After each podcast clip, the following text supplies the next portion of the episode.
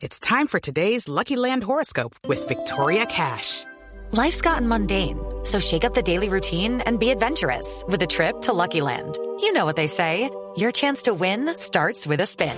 So go to LuckyLandSlots.com to play over 100 social casino-style games for free for your chance to redeem some serious prizes. Get lucky today at LuckyLandSlots.com.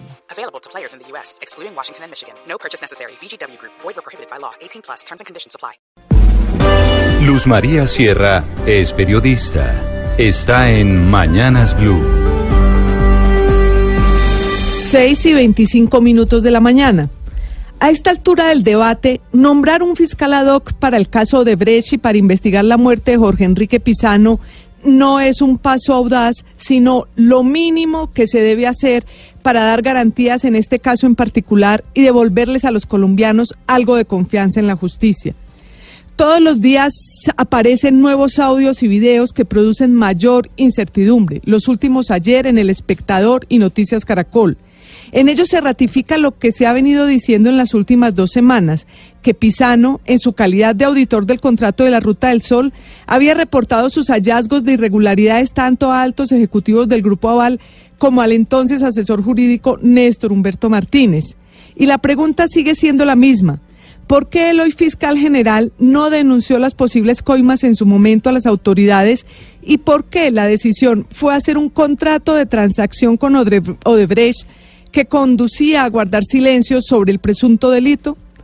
El golpe que este caso le está dando a la confianza del país en sus instituciones, guardadas las proporciones, es similar a lo ocurrido con el caso Samper cuando se conoció que entraron dineros calientes en su campaña.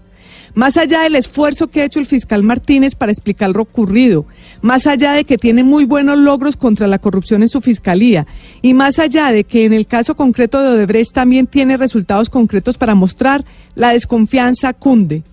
Por eso todos están pidiendo fiscal ad hoc, desde el propio fiscal Martínez y su vicefiscal María Paulina Riveros, hasta el presidente Iván Duque y el procurador Fernando Carrillo.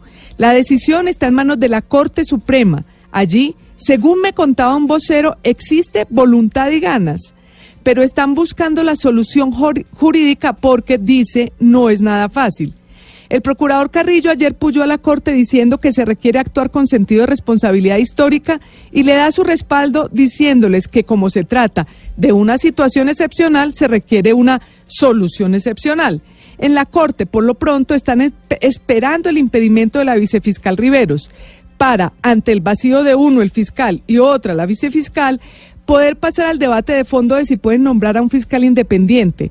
La idea es que el jueves haya llegado este documento y la Corte pueda hacer sala para avanzar en el tema.